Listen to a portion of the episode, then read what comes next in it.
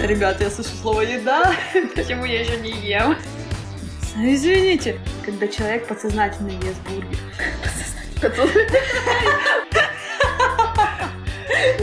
Блин, не ешь смерть, переешь смерть. Господи. Сука. Всем привет в этом чатике! Всем приветики, приветики. Сегодня поговорим о такой злободневной теме, как РПП или иными словами расстройство пищевого поведения. И сегодня с вами моя подруга Анна Базилио, жрица тактильности и рисующий психотерапевт. И Ольга Свобода, мать всех кошек и идущая по пути саморазвития уже не один год. Итак, чему мы решили поговорить именно про РПП? Тема была выбрана на самом деле очень спонтанно. Все началось с плотного и вкусного ужина. Мы очень хорошо покушали, и я в моменте не смогла остановиться и обожралась. По-другому это не скажешь. То есть мое пузико набилось, глазки сразу начали закрываться, все стало лень делать, тяжесть в животе. Хотя в какой-то момент я поняла, что хватит, ты уже наелась. Но кто-то из моих внутренних друзей мне говорил, в смысле остановись, нам же вкусно, продолжай есть. Ешь до тех пор, пока, пока я не знаю, что, пока ты не лопнешь. Я не остановилась, конечно, в тот момент, потому что мне действительно было вкусно. И я кушала, кушала, кушала. И оставила три картошечки. И оставила три картошечки. Как я потом подметила, моя мама сказала бы, ну и кому ты это оставила? Дай-дай. Но я поняла, что эти три картошечки в меня уже точно не влезут. Если сейчас их съем, я пойду блевать. Поэтому вышла я из-за стола с ощущением очень сильной тяжести в животе. И сразу всплыло очень много интересных моментов, связанных с пищевыми привычками. Кстати, ты всегда пьешь чай после еды? Да, почти всегда. Это ритуал? Или... Да, это ритуал. У меня есть такая тема. Я не могу оставлять послевкусие такой обычной пищи. Мне нужно что-то такое либо нейтральное, либо сладкое послевкусие. Чудесно.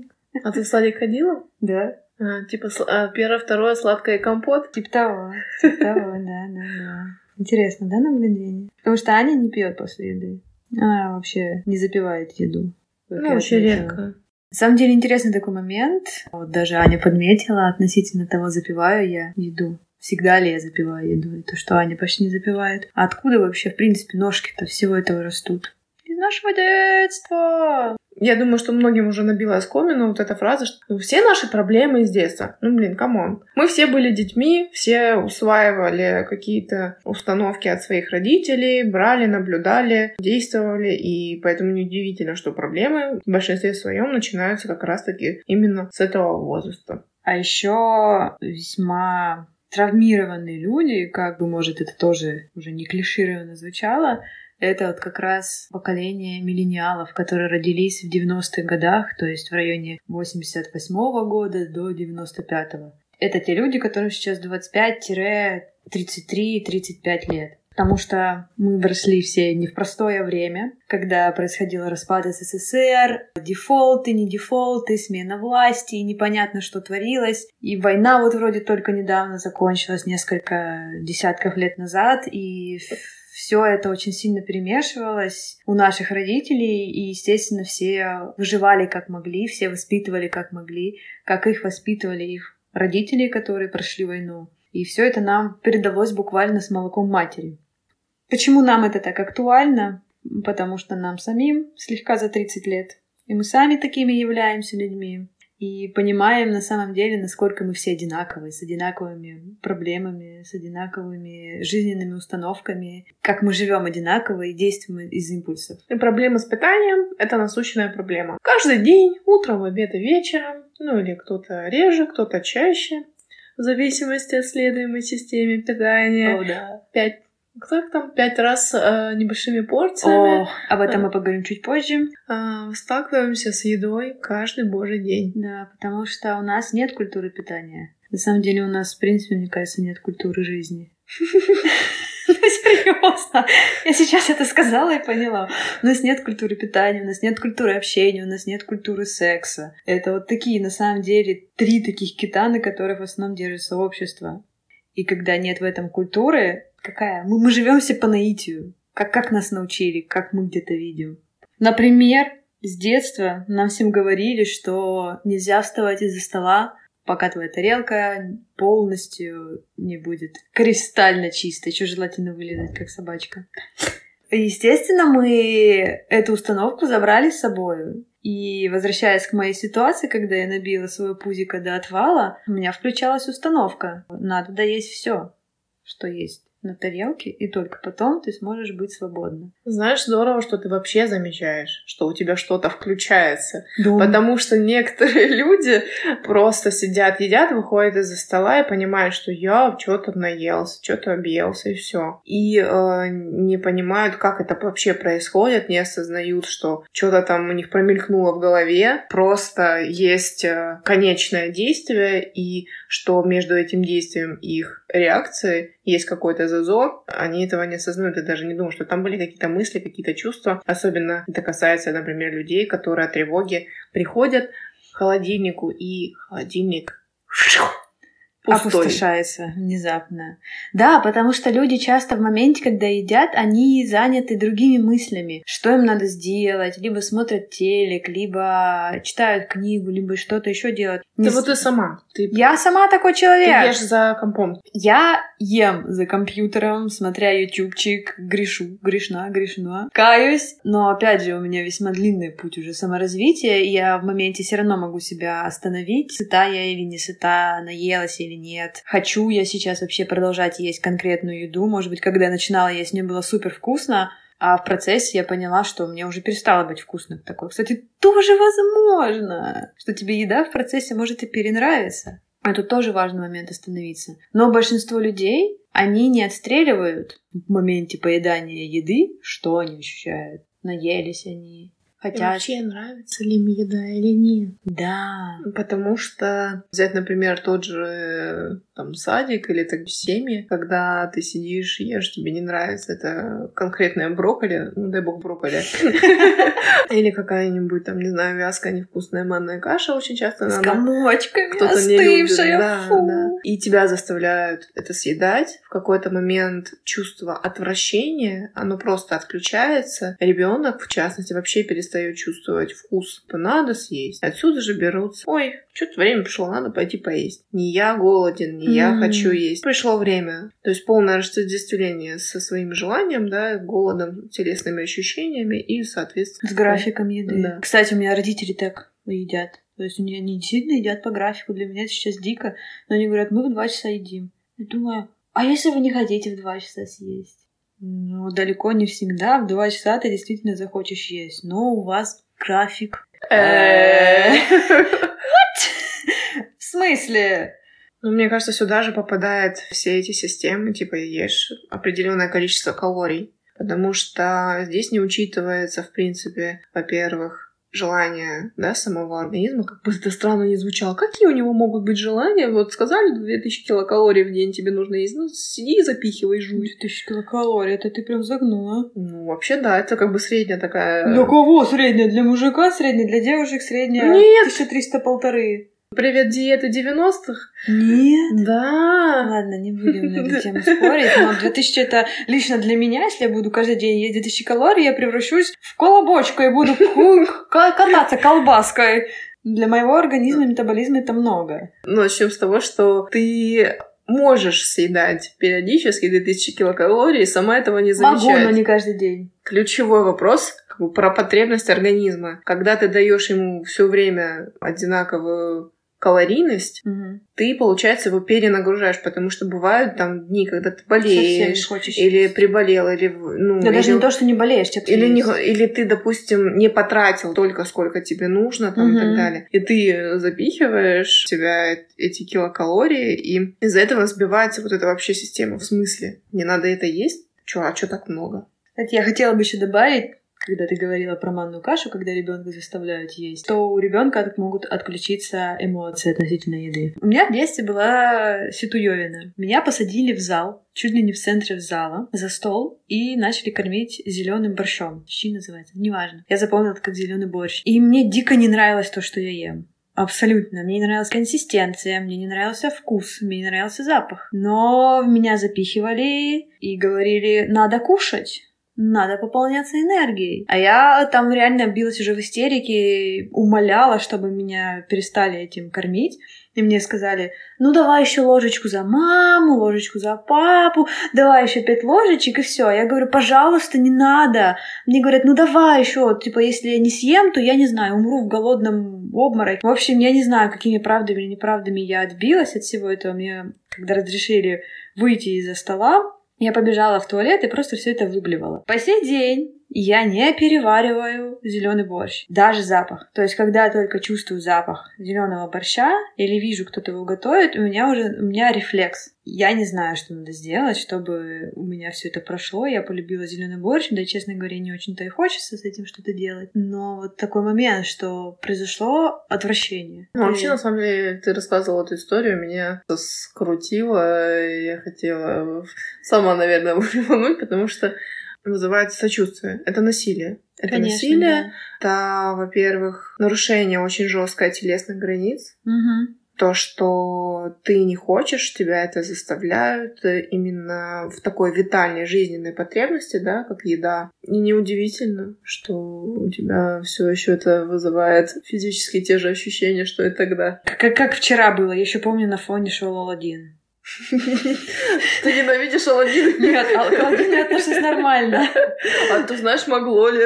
Но вот зеленый борщ я ненавижу. Я вот ненависть очень сильное чувство. У меня очень сильное чувство ненависти к зеленому борщу. Кто-то готовил зеленый борщ возле меня. И я учуяла этот запах, я повернулась, увидела вот эту зеленую жижу, и меня начало мутить. Ох. Просто это у меня уже вот так вот по щелчку происходит. И на самом деле вот такое вот пищевое насилие, оно происходило в каждой семье. И до сих пор происходит. Что ребенку запрещают выходить из-за стола, пока тарелка не будет пустая. Что в ребенка запихивают еду насильно.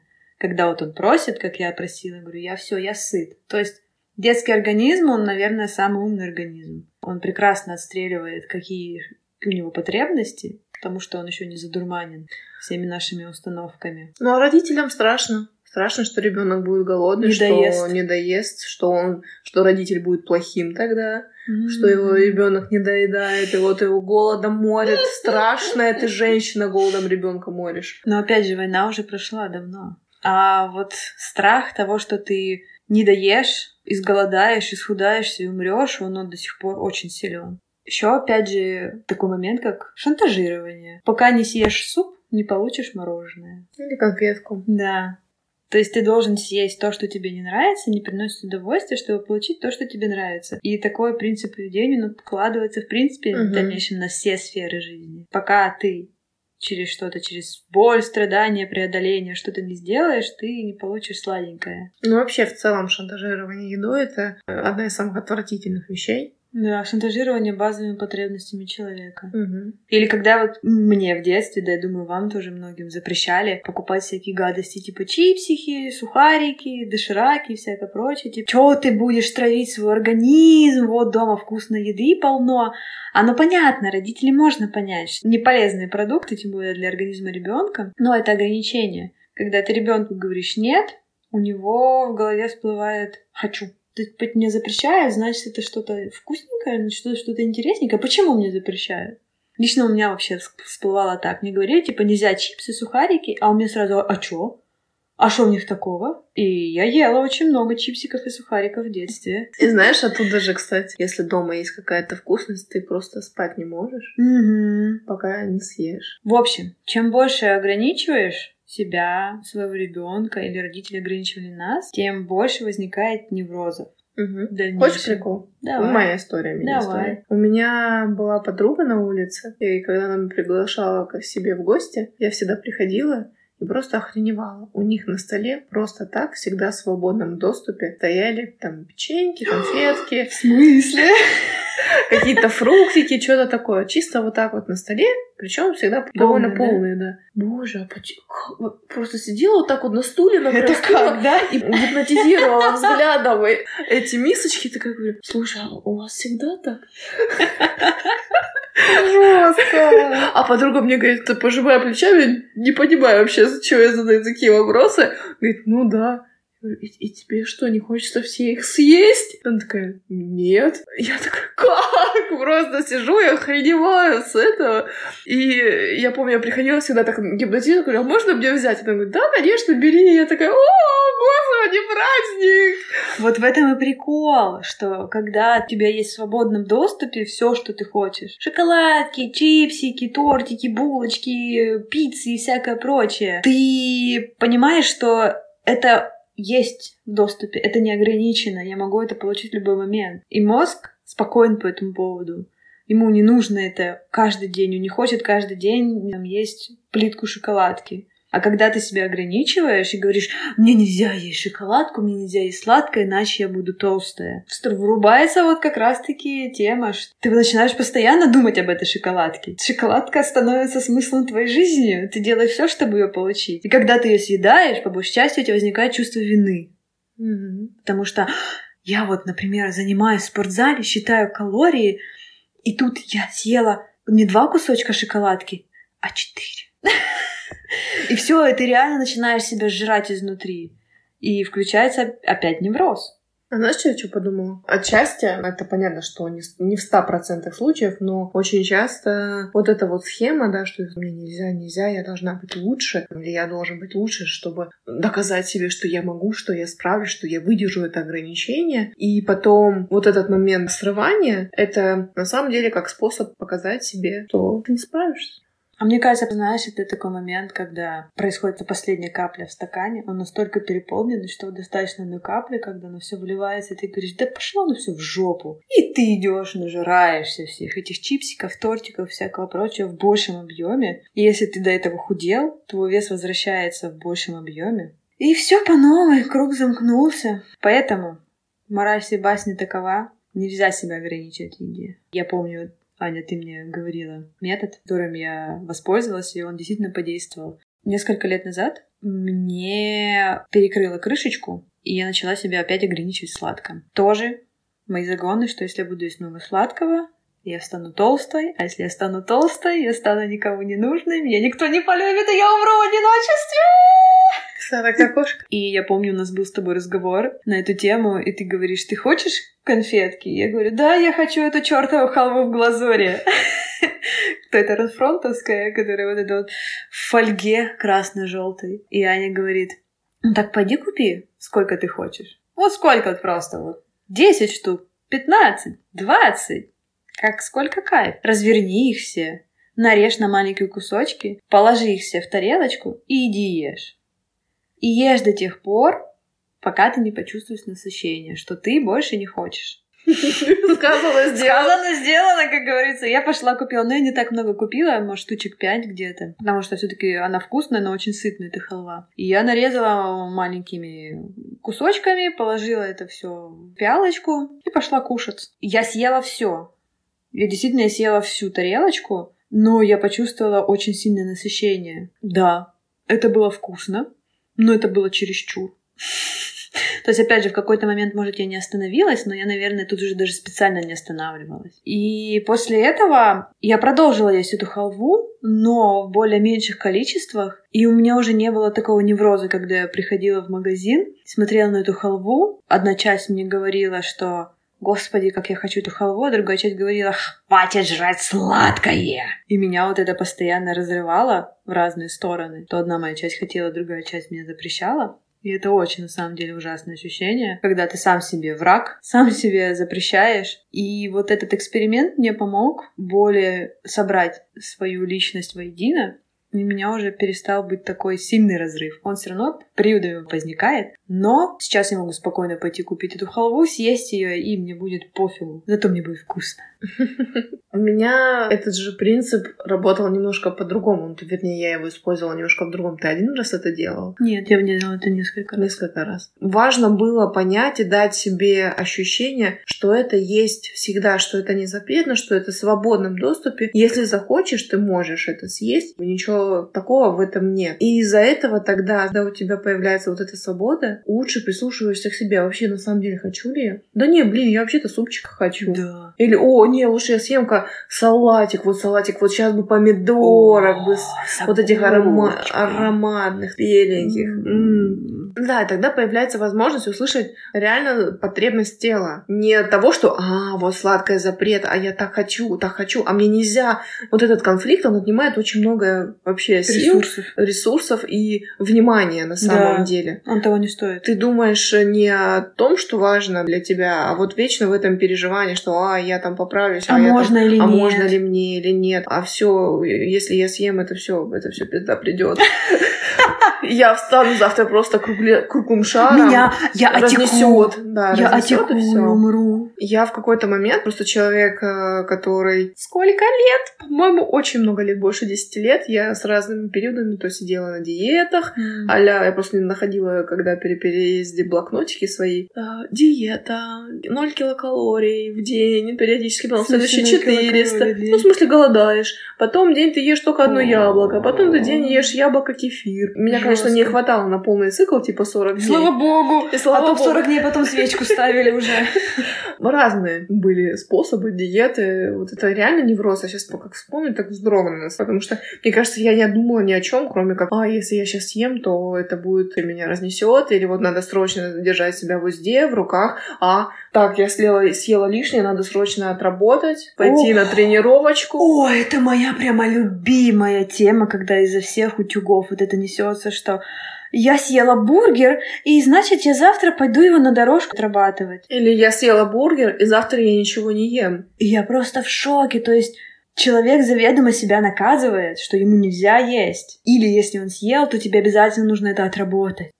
То есть это нет никакого наслаждения. Подсознательно, когда человек ест бургер из Макдака, запрещенку, это любят говорить, он подсознательно себя наказывает. То есть он уже понимает, что он эти килокалории, там сколько там, 600, 800, не знаю, он их пойдет уже отрабатывать. То есть у него нет наслаждения в процессе, что, боже, это тот самый бургер, который я так хотел. Он же ведь такой сочный и вкусный. Это не про макдаковский бургер, просто описываю, вспоминая бургер, который недавно ела, веганский, очень вкусный. То есть вместо того, чтобы наслаждаться в процессе едой, человек ест и думает о том, как он себя будет, как он будет отрабатывать то, что он съел. То есть это не наслаждение, это наказание. Еда для, в таком случае для человека это наказание. Хоть он считает, что это мое поощрение, раз вот я фигачу. Особенно вот эта тема читмила. Во-первых, это очень большой стресс для организма. Это прям реально. Организм продолжительное время а, не получает определенных продуктов, получает определенный колораж, ведь люди же там еще сидят высчитывают все эти килокалории, как бы живут. И потом один день человек идет и нажирается. Просто люди реально нажираются. Они жрут Макдак, они жрут сладкое, они жрут там KFC, пиццы, роллы, чипсы, вот это все в один день. Это такой стресс для организма. Он не понимает, что происходит. Он в шоке. А потом все как не бывало. Я говорила про то, что очень много лет страдала диетами, Мгм. и в какой-то момент меня это заебало. Заебало до такой степени вот это вот напряг. Не хотелось просто есть, наслаждаться едой, понимать, что я ощущаю телесное насыщение, голод, чтобы моя жизнь была для меня, а не для еды. Я стала размышлять, искать какую-то информацию, и я наткнулась на интуитивное питание. Там тоже есть свои нюансы, но одно я поняла точно, что это как раз наиболее приближенный вариант того, к чему я стремлюсь. Интуитивное питание — это тоже как бы система. Я хочу прийти к тому, что мне не нужна будет система. М. Что я просто живу, ощущаю тело, да, телесно, что мне хочу есть, я чувствую голод, насыщение, у меня уже нет вот этого постоянного, я сейчас там что, переела, не переела, чтобы это уже, знаешь, была как часть меня, то есть восстановить вот этот нарушенный механизм именно контакта со своим телом, именно с точки зрения еды. Чтобы это делать, это нужно работать с эмоциями и со своей психикой. Да. Пам пара пара пара пам Ну и вообще, возвращаясь к лишнему весу, как и терапевт тоже, если человек приходит и говорит, что вот там я набираю вес, то терапевт грамотно никогда не будет работать с весом. То есть ты хочешь сказать, что лишний вес — это по большей части психосоматика. Это симптом. Особенно, конечно, понятно, важно дать там анализы на гормоны, там эндокринная система, и микроэлементы все, потому что из-за этого тоже очень можно, конечно, может быть, да. поехать именно вес. Но, опять же, даже из-за каких-то вот этих сбоев, это все равно целая система. Организм, психика, наше тело. Ну, все взаимосвязаны. Медикаментозно, если человек начнет лечить, даже если какие-то проблемы, которые сказываются в виде лишнего веса, а если человек будет решать медицинские проблемы в виде гипотериоза, например, которая точно так же там, да, способствует набору лишнего веса, сахарный диабет и так далее, и при этом не будет работать с психикой, это будет просто человек, который сидит на гормонах, и на который, таблетках. на таблетках, на инсулине. Кто захочет, может, конечно, глубже эту тему изучать. Мы сейчас не о психосоматике mm-hmm. говорим в целом, скорее просто слегка касаемся этой темы. Лишний вес — это симптом. Да, на самом деле вот хочу поддержать эту тему еще. Часто у женщин лишний вес, особенно в области живота и бедер, это про защиту защиту ну, от у тебя, мира. Когда ты, ты что, ты мне рассказала, что ты похудела очень сильно, ты как-то связываешь с тем, что с тобой происходило тогда с точки зрения психологии? Ты... Нет! Кажется, по твоему тону понятно, что да. Нет, я реально как... У меня была тема. Я в возрасте 21 года поправилась с 55 где-то килограмм до 65 в очень короткий промежуток времени. То есть на 10 килограмм где-то, может, за месяц буквально. Потому что я жрала по ночам. Но если копнуть поглубже, пораскинуть мозгами, то, скорее всего, я набрала из-за того, что я не верила, в, не верила в себя как девушка и не верила в то, что люди могут, молодые люди могут обращать на меня внимание, что я могу быть интересна. То есть я в тот момент общалась с девушкой, которая а, была маленькая, худенькая, и она жрала как слон, как не в себя, и она не поправлялась. Ей нужно было много есть, потому что у нее там были какие-то проблемы со здоровьем. А я ей составляла компанию и тоже ела много, много по ночам, но у меня другой метаболизм, другая система. И все это у меня сладенько отложилось во все мои бочка, щечки, ручки, ножки и всякое прочее. И я наблюдала за этой девочкой, как она легко общалась с парнями, как вокруг, вокруг нее было много парней, всегда интересовались. А у меня по жизни всегда проблема, на самом деле, с э, парнями, с отношениями. И у меня всегда было есть по сей день такая установка, наверное, что я не привлекательна для парней, и они не захотят со мной быть. И, наверное, таким способом я сама себе доказала, что это так, увеличившись в объемах и попытавшись таким способом отстраниться от парней, то есть защититься. Mm. Потому что в моей голове стояла установка толстые девочки мальчикам не нравятся. Ну как я была не права! А оказывается, нравится. Когда у меня там в тот период я заплела себе африканские косички, а, была весьма привлекала внимание людей. И в один из дней мы гуляли по парку с той самой девочкой, и нас выловил фотограф и сделал нам фотосессию. Об этом фотографе это тоже отдельная история. И я и выложила эти фотки в интернет, и моя подруга, не та, другая, выложила фотки. И у меня столько посыпалось комментариев от парней, что «Ой, какая у тебя сочная подруга, боже мой, я так люблю девушек в форме» и все в этом роде. И я сижу, думаю, в смысле? Моя теория не сработала. То есть я в теле, я нравлюсь парням. И что самое интересное, когда я поправилась, я очень быстро нашла парня. То есть, получается, я пыталась сама себе доказать, что если я буду толстая, я не буду нравиться парням, но получилось с точностью да наоборот. Может, кстати, ты это как-то феномен, не феномен, за ситуацию прокомментируешь? Кстати, ты сказала, мне кажется, просто в момент, когда ты набрала вес, ты расслабилась. Да. Ты просто расслабилась, что закрыто. Все. Мне не нужно пытаться при... мне не нужно пытаться привлекать внимание. Ты просто была с собой. Я кайфовала, я тогда да, жила, я себя принимала. Жизнью, да. да, и вот это вот тоже на самом деле такой интересный момент. Как я похудела, вот тот парень, с которым я встретилась, с которым мы начали встречаться, он меня бросил, а я к этому не была готова. Там такие прям какие-то сильные чувства были по сей день, пытаюсь понять, что это было. Тогда в моей светлой головушке пришла мысль, что если я похудею, то он, он вернется. Да, он увидит, что он потерял, и он вернется ко мне. Я похудела, я похудела с 65 до 50, ну где-то, может, месяцев за 5-6, не помню но очень некорректно, я просто перестала жрать. Вот, я похудела, постранила, все дела, и что вы думаете, парень ко мне вернулся? Барабанная бровь? Бровь. Бровь, барабанная бровь. Nope.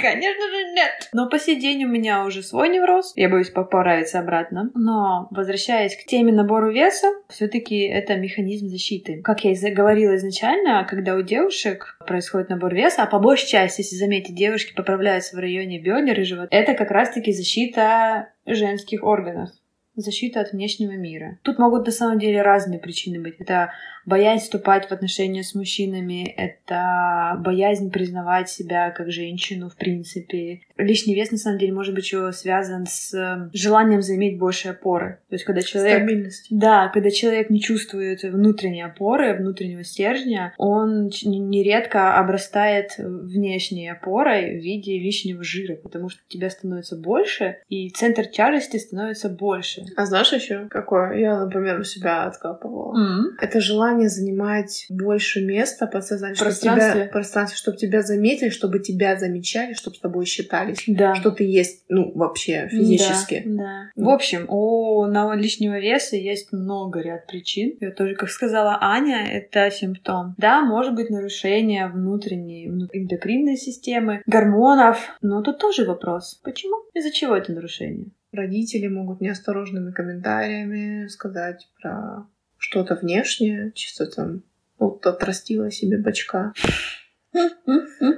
Да, при этом Или говоришь, хватит... э, доедай ложку до Или конца, хо- суп до конца доедай, а тебе, потом бачка тебе, большие. тебе пора столько, э, хватит столько есть или что-нибудь такое. Это часто, во-первых, связан страх именно самих родителей. Им страшно, что ребенок станет большим. Да мне кажется, родители сами не понимают, что им страшно. Слишком худой страшно, слишком большой страшно. А ребенку что в этом делать? Ешь, не ешь, толстый, худой, большой, маленький. А потом ребенок вырастает и сам не понимает свои желания, свои потребности, в каком теле ему даже комфортно находиться. Потому что не всегда худой это комфортно, не всегда это хорошо.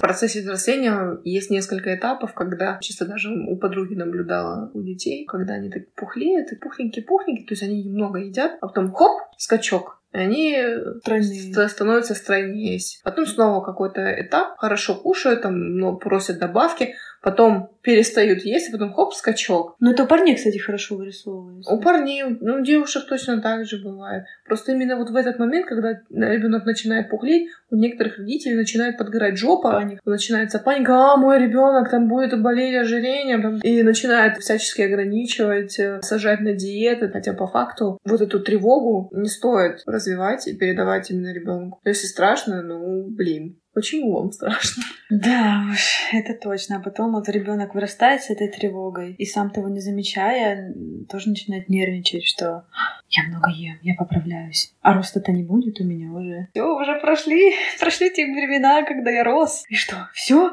я поправлюсь? Начинается вот эта паранойя, начинается ограничение в еде, начинаются всякие диеты. Кстати, возвращаюсь к теме подсчета калорий. Почему лично я считаю, что это не очень хорошо? А у меня был период, когда я считала калории, и это продлилось неделю.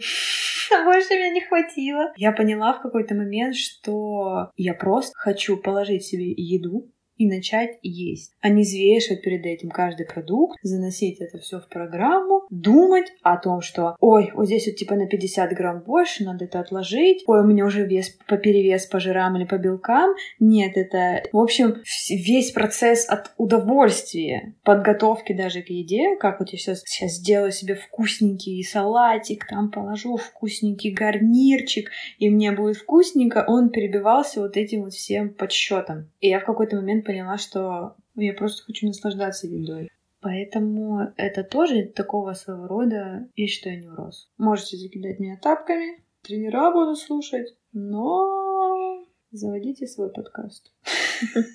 Ну, вообще, подсчет калорий у людей, которые, у которых РПП, в частности, да, у меня, у меня было РПП, у меня было компульсивное переедание с переходом в булимические какие-то приступы, Что такое компульсивное переедание? Компульсивное передание, знаешь, в какой-то момент ты просто находишь себя у холодильника, тебе не важно, что там. Ты просто ешь, ешь. Ешь все подряд, пока просто у тебя не начинает спирать живот, либо не закончится еда, и все. Вторыми моментами было настолько жестко, что я помню, я сидела возле белого друга и, ну, была готова, наверное, заложить себе два пальца, чтобы перейти дальше. Короче, булимическое такое.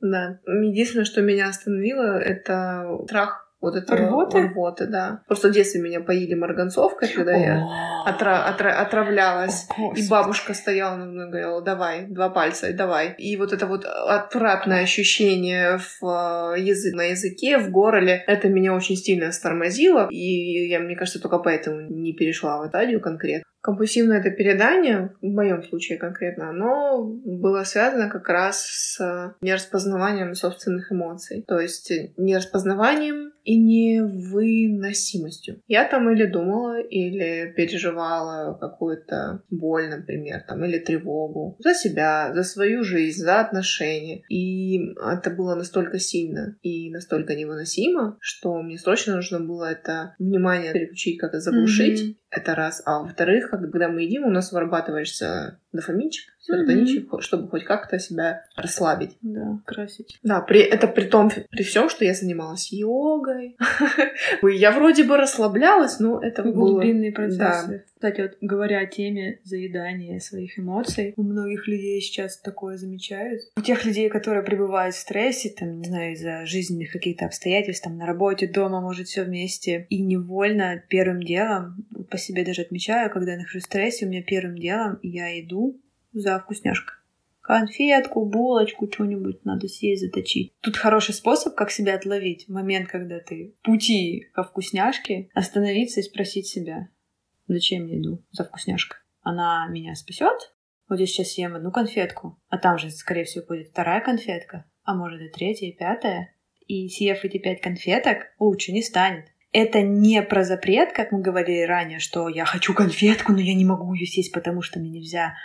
А именно про... Внимание к себе. Да, про внимание что я к себе. Чувствую? И почему я хочу эту конфету. Потому что тебе сейчас эмоционально плохо, у тебя выработка кортизола очень большая, и нужно как-то перебить Именно поэтому меня очень сильно триггерят моменты, знаешь, в фильмах. Вот мы, по-моему, вчера с тобой смотрели. А, когда расстались с парнем. И, и сразу... она пошла за ведром с мороженым. Да, это отвратительно. Это, ну, для меня это просто как связка начинает работать. Угу. И во многих фильмах да. я встречаю, типа, вот там проблема, вот бросил парень, все, по нам показывают человека, который сидит перед телевизором, наедается и плачет. вкусняшек, Ой, да. э, ест ведро мороженого и все. Да, то есть это действительно уже такая у людей взаимосвязь невольная благодаря фильмам, если что-то плохое, иди и жри мороженка, и тебе полегчает. Ну, тебя, да, выбросится дофамин и выбросится инсулин, на время тебе станет хорошо.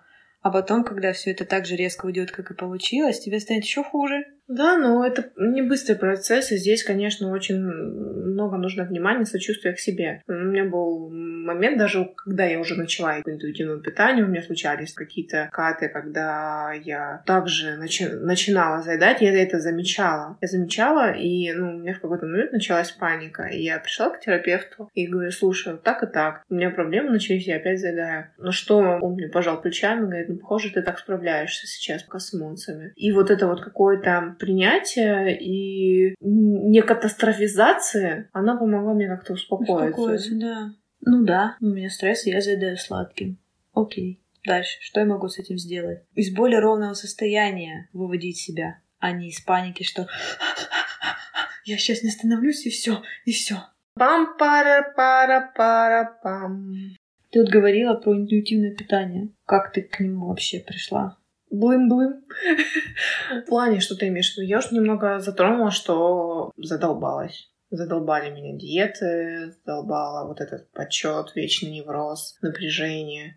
Мне хотелось просто жить. Я стала мониторить, искать. Один человек как-то вскользь упомянул Свету Бронникову, да, ее книгу про всякие какие-то пищевые привычки. Она из блогеров, у нее трое детей, и она часто вкладывала, говорила, что у них в свободном доступе. Книга про интуитивное питание? Нет, сладости, дети А-а-а. не ограничены. И при этом она говорит, видите, лежат конфеты рядом, а ребенок жует укроп.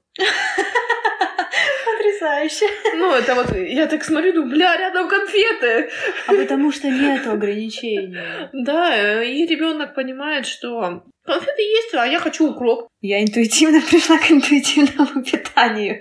Как бы это парадоксально звучало, у меня по жизни так многое происходит. Интуитивно прихожу к вещам, Да. и потом нахожу подтверждение. Я просто в один момент тоже, как ты говоришь, задолбалась. Вот эти вот всякие подсчеты, питание по режиму. И я понимала, что мне не хочется в два часа есть. Потому что, ну, мне еще не хочется есть два часа, мне хочется попозже. Или наоборот, мне бы хотелось пораньше. Особенно, когда я работала в офисе, это было отвратительно, когда ты ешь там в 7 утра, а обед час. У меня с математикой не очень, сколько это получается перерыв? 6 часов. И мне бы хотелось как бы пораньше, может, покушать, но нельзя. Режим. И я понимала, что мне не нравится питаться по режиму, мне не нравится подсчитывать калории. И в один момент я просто поклала писю на все это дело и начала питаться. Как вот я чувствую? Сначала у меня было так. Я сидела и понимала, что я хочу есть, и что я сейчас хочу есть. И я шла это делала. Потом я уже начала знакомиться со всеми этими материалами, что есть интуитивное питание. Заинтересовала вообще, а, а- а- а как к этому вообще прийти? А что А что, а что нужно делать? А что нужно Конкретнее, делать, побольше, да. побольше информации, пожалуйста. И постепенно-постепенно стала откапывать, узнавать. Но узнавать мало.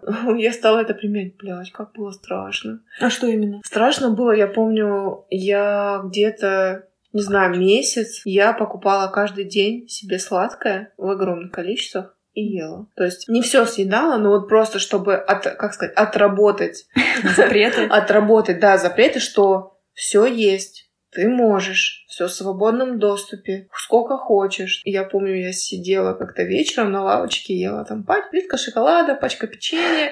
Неплохо. Да, то есть такое тоже было. Ну, можно было сказать, что это компульсивное переедание, но как будто бы в этот момент я просто... Восполняла дефицит? Это было осознаваемо. То есть я видела, что я ем. Я замечала, какие я чувства по этому поводу испытываю. Вот это вот страх какой-то, тревогу, что, бля, сколько это, это же так много. Сколько можно еще все Сколько впихнуть? можно впихнуть, да. И один день, второй день, третий день. Ну, понятно, что не совсем подряд, а с какими-то перерывами. Но каждый раз как будто бы я раньше начинала чувствовать, что ну, вообще-то мне уже невкусно. Вообще-то слишком сладко. Вообще-то, я вообще-то не этого хочу. Потому что с самого начала, когда я начала, я ис- исходила из того, что, что я когда-то хотела попробовать. Мгм. Потом, исходя из того, что на что глаз смотрит, что хочется именно как-то по ощущениям. Я смотрела, стояла перед полками, просто как привидение бродила по этому магазину, останавливаясь, такая, а я хочу это или не хочу? Тишина. Ну ладно, пошли дальше. А я хочу это или не хочу? Тишина, пошли Кстати, дальше. еще возвращаясь к теме, как понять, хочет этого или нет. Есть такой способ, может, он для кого-то покажется странным, такой эзотерического характера, но он действующий. Опять же, поскольку наше тело знает все, то мы не, не разрешаем себе чувствовать, что мы хотим. Станьте прямо, можно закрыть глаза, лучше работать с закрытыми глазами. И для начала просто поспрашивать э, простые вопросы, например, там, меня зовут Оля, если да, то тело, ну, для этого нужно полностью расслабиться, то тело потянет вперед. Это означает да. Если означает нет, если нет, то тело потянет назад. И я вот таким способом частенько хожу по магазинам, беру конфетку, просто беру ее в руку, закрываю глаза, спрашиваю себя мысленно, хочу я или нет, и мне тело показывает да или нет. То есть да, вперед, нет, назад. Может это показаться дичевым, странным, но просто попробуйте. Это такой очень быстрый доступ к информации от своего же тела. Тут такой маленький момент, нужно быть чувствительным к себе. Кстати, это очень тоже хорошая проверочка. Посмотреть, насколько у вас сопротивляется ум и нас- насколько вы чувствуете свое тело. Вам домашнее задание. Homework. Work for today.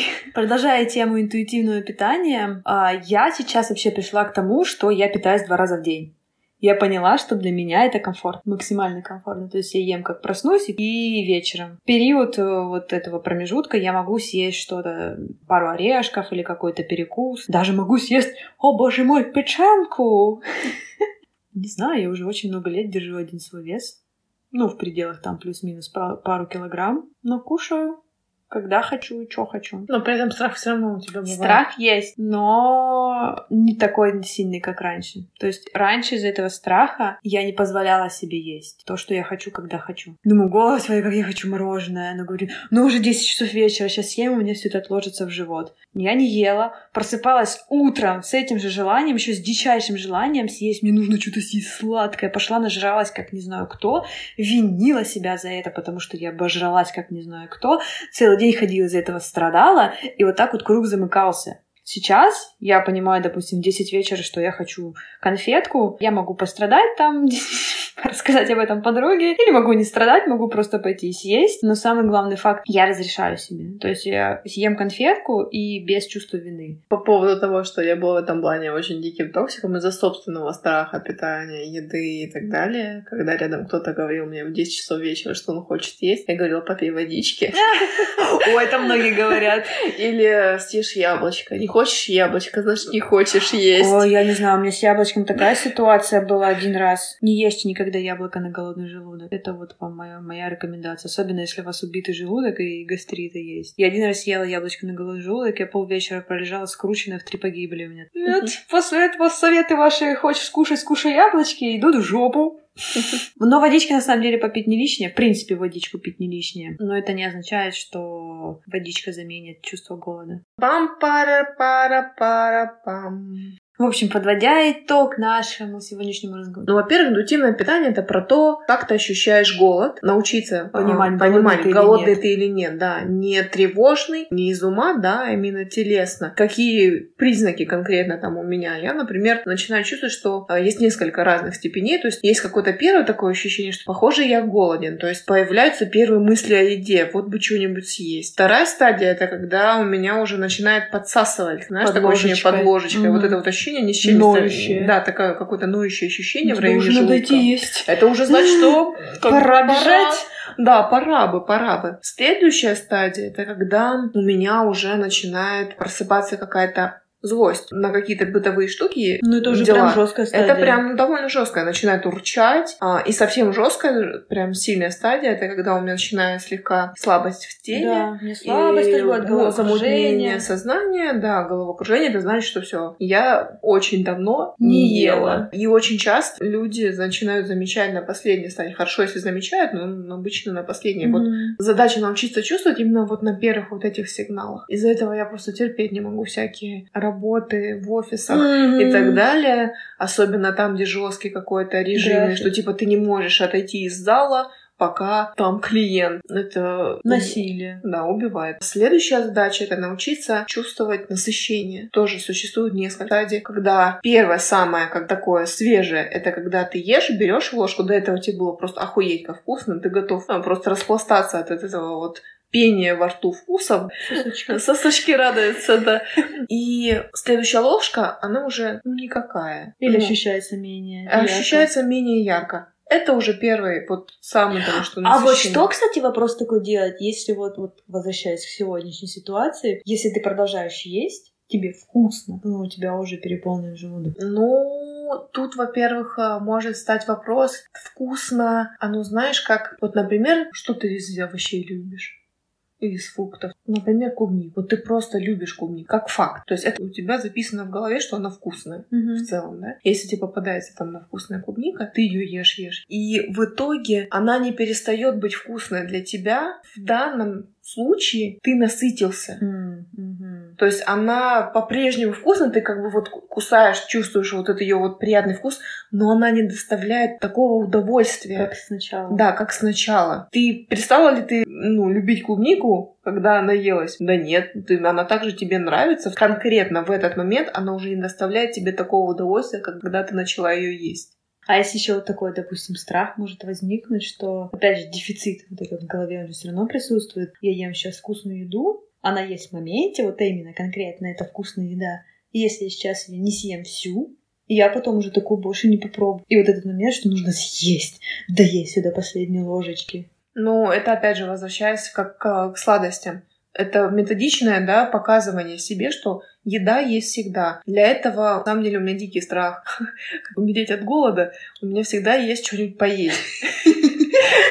Я даже ношу, я надо мной, по-моему, в универе еще даже смеялись, я всегда носила с собой воду и какую-нибудь еду. И тогда вот этого, что, а, надо все доесть поскорее. К сожалению, как говорится, что РППшников бывших не бывает, я прекрасно понимаю, что на 100% я никогда не вылечусь. Могу быть более устойчивой, у меня может быть больше осознанности, я могу замечать, но если начинается какой-то пиздец, я могу периодически снова скатываться, да, в прежние состояния и съесть больше, чем мне надо. Но как будто бы, когда у меня есть больше инструментов, больше вот этого понимания, ощущения себя, я тогда могу, ага, похоже, то, что со, со мной происходит. Я что-то чувствую. Возможно, я переживаю из-за этого. И это позволяет мне не падать, да, не падать в эту Пропасть. яму обратно. И тогда на следующий день я там не виню себя, не говорю, ах ты падла, нажралась опять. Съела все, будешь голодать теперь. А я отношусь э, с сочувствием, пониманием и просто начинаю ориентироваться на свои ощущения. Я сейчас голодная, как будто бы я продолжаю жить после этого зажора, да, так называемого, mm-hmm. как раньше, относиться с вниманием. И у меня автоматически получается, что я просыпаюсь с мыслями, ага, нет, сука, ты не будешь есть теперь до 12 часов дня, потому что ты поела в 10 часов вечера. А я буду с вниманием относиться к своему организму. А что у меня вообще происходит? Хочу ли я есть сейчас? Да вроде не хочу. Ну хорошо, тогда пойду просто попью водички. Появляются первые мысли идеи. О, теперь можно что-нибудь поесть. И что я хочу? И в этот момент я уже начинаю в голове соединять вот эти вкусы. Я стараюсь ориентироваться не продуктами, а именно вкусами. Mm. Ну, вкусами это тоже отдельно. Это навык тоже. Да, он, это, навык. это отдельный навык, он не сразу появляется, не всем там подходит, кому-то правда удобнее продуктами. Э, продуктами. У меня как будто бы, знаешь, какой-то момент. Э, то есть я сначала вкусами собираю чуть-чуть солененького, хочется сладенького, чтобы пряненького, остренького. Mm-hmm. И у меня к, к этой категории каждый что-то соединяются вот эти вот разделы продуктов. Ну вот тут я хочу добавить, чтобы понимать, какой продукт ты хочешь добавить, нужно пробовать много продуктов и вкусовых да. сочетаний. А это, опять же, запреты и пробы несовместимы. Ну, помнишь, как, например, самое простое из детства, я помню, я ела печенье юбилейное с колбасой. Твою мать, нет, я такими возвращениями не занимаюсь. Ну, это к вопросу, к, соч... к, сочетанию, к сочетанию, да. попробовать. То есть, ага, прикольно, а что будет? Вот это сочетание. Да, слад... вдруг тебе понравится. Да, сладкое или соленое. Может, не понравится. А если понравится, то таким способом, найдя это сочетание, ты творяешь именно вкусовую вот эту потребность. Я не говорю, что обязательно есть нужно ну, колбасу ну, пример, с печеньем, да. да, но это для примера. Просто больше пробовать вкусов, понимать, что вам нравится, что нет. Так будет в оперативной памяти вашего мозга больше вариаций для дальнейших вкусовых сочетаний. А еще, чем больше пробуете чего-то разного, интересного и вкусного, тем больше образуется новых нейронных связей. Это и это благоприятно да. сказывается на а, работе мозга. Да, тем мозг будет дольше работать. Ну, это так, к слову. Пам-пара-пара-пара-пам. Вкус изменился, и тогда советуют сделать паузу. Подождать. И потом уже вернувшись к процессу еды, посмотреть, вкусно или нет. Если Бывает очень часто, что все, я наелся. То прекращать. И не бояться вот это, что у тебя осталось что-то на тарелке. Да, даже вот если у тебя осталось три картошки, как сегодня да, их можно положить в контейнер и поставить в холодильник. Да, да. Для тех, кто у кого силен страх, да, выбрасывания еды, я замораживала. Тоже как вариант. Но следующая стадия это когда ты уже чувствуешь такую тяжесть легкую. Легкую или когда уже кирпичик лежит? Легкую. Что Всё есть легкое? Легкое это вот когда есть такое чувство наполненности. Когда немножко живот вздулся? Не вздулся, он вот как будто бы плотненький. Уплотнился. Такой, уплотнился, скажем mm-hmm. так, да. Следующая стадия это когда уже вот прям кирпич. Кирпич. Следующая стадия, когда уже тошнит. Да ладно, можно Серьезно. Ты видать? Да, да, можно даже. А, хотя, что я говорю, мне бывало пару раз. Ну, это крайне редко. Да, это вот, когда уже, знаешь, такое чувство раздутости, вздутости, да, когда еда подступ... Э, подступает, или может, знаешь, какая-то быть такая отрыжка с... Э, запашком. Да, запашком, когда уже кажется, что вот еда прям вот-вот здесь. Да, еще чуть-чуть Это последнее. И то есть после того, как ты насытился, дальше цикл повторяется. Ты идешь и отслеживаешь, когда ты захочешь есть, uh-huh. вне зависимости от времени. Uh-huh. То есть даже если ты захотел поесть там в 12 ночи, да. ты идешь и ешь в 12 ночи. Да. Да. Поешь 12 ночи, это не значит, что тебе нужно съесть полную порцию, как ты ешь обычно. Это э, скорее идет речь про удовлетворение вот этого ну, первого голода угу. с, со всеми вкусами, которыми ты хочешь. Угу. Что я хочу? Что-то такое, может быть, легкое, хрустящее. и там смотришь, что у тебя есть из холодильника и что вызывает какое-то приятное слюноотделение, приятные мысли. То есть совет тем людям, которые не такой прошаренный, как ты, э, в плане, вот, что я хочу, там составляешь уже угу. в голове меню из пяти блюд с вкусовыми сочетаниями. Таких людей мало. То есть это просто идти, не знаю, открывать холодильник и шкафы, смотреть на определенный продукт и задавать себе вопрос. Я, Я хочу, хочу легкого э, или плотного, теплого, горячего или холодного. Или просто брать продукт, смотреть на него и спрашивать, хочу я тебя сейчас есть или не хочу без гаджетов, без ютубчик, э, там и так далее. Ну, и кладешь в рот, и вот наслаждаешься там всеми вкусами, то есть, опять же, перекатываешь во рту, наблюдаешь за тем, как растворяется текстура, как она обволакивает язык, как она приятным теплом стекает тебе в желудок.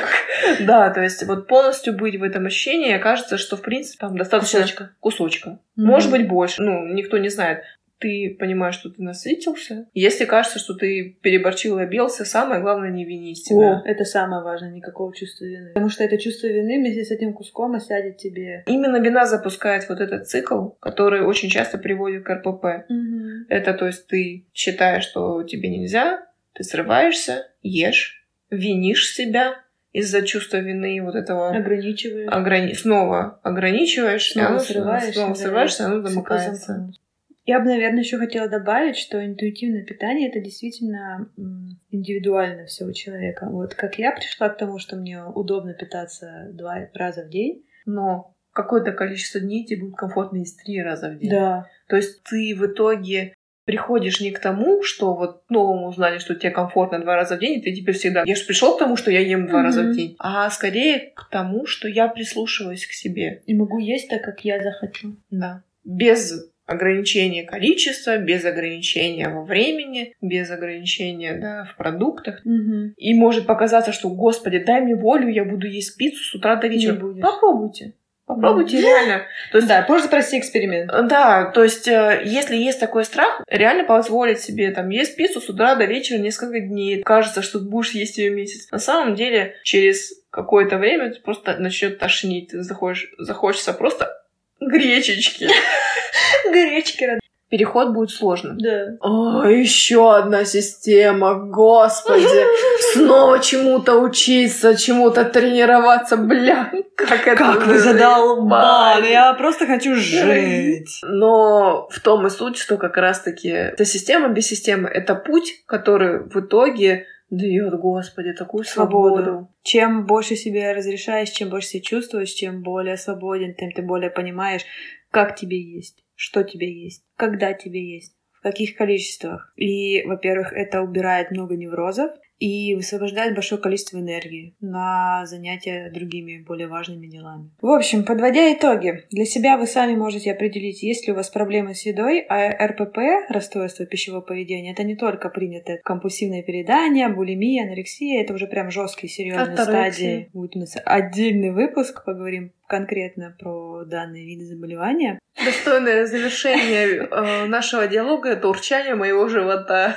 И дальше советую вам для начала почитать, если вы еще не знакомы, про интуитивное питание, что это, с чем его едят, как, зачем и почему. Не позволяйте другим людям управлять вашей жизнью и чтобы они решали за вас, как вам питаться, чем вам питаться, что вам можно, если что вам нельзя. Увидимся с вами на следующем подкасте. Пока-пока. Пока. Берегите себя.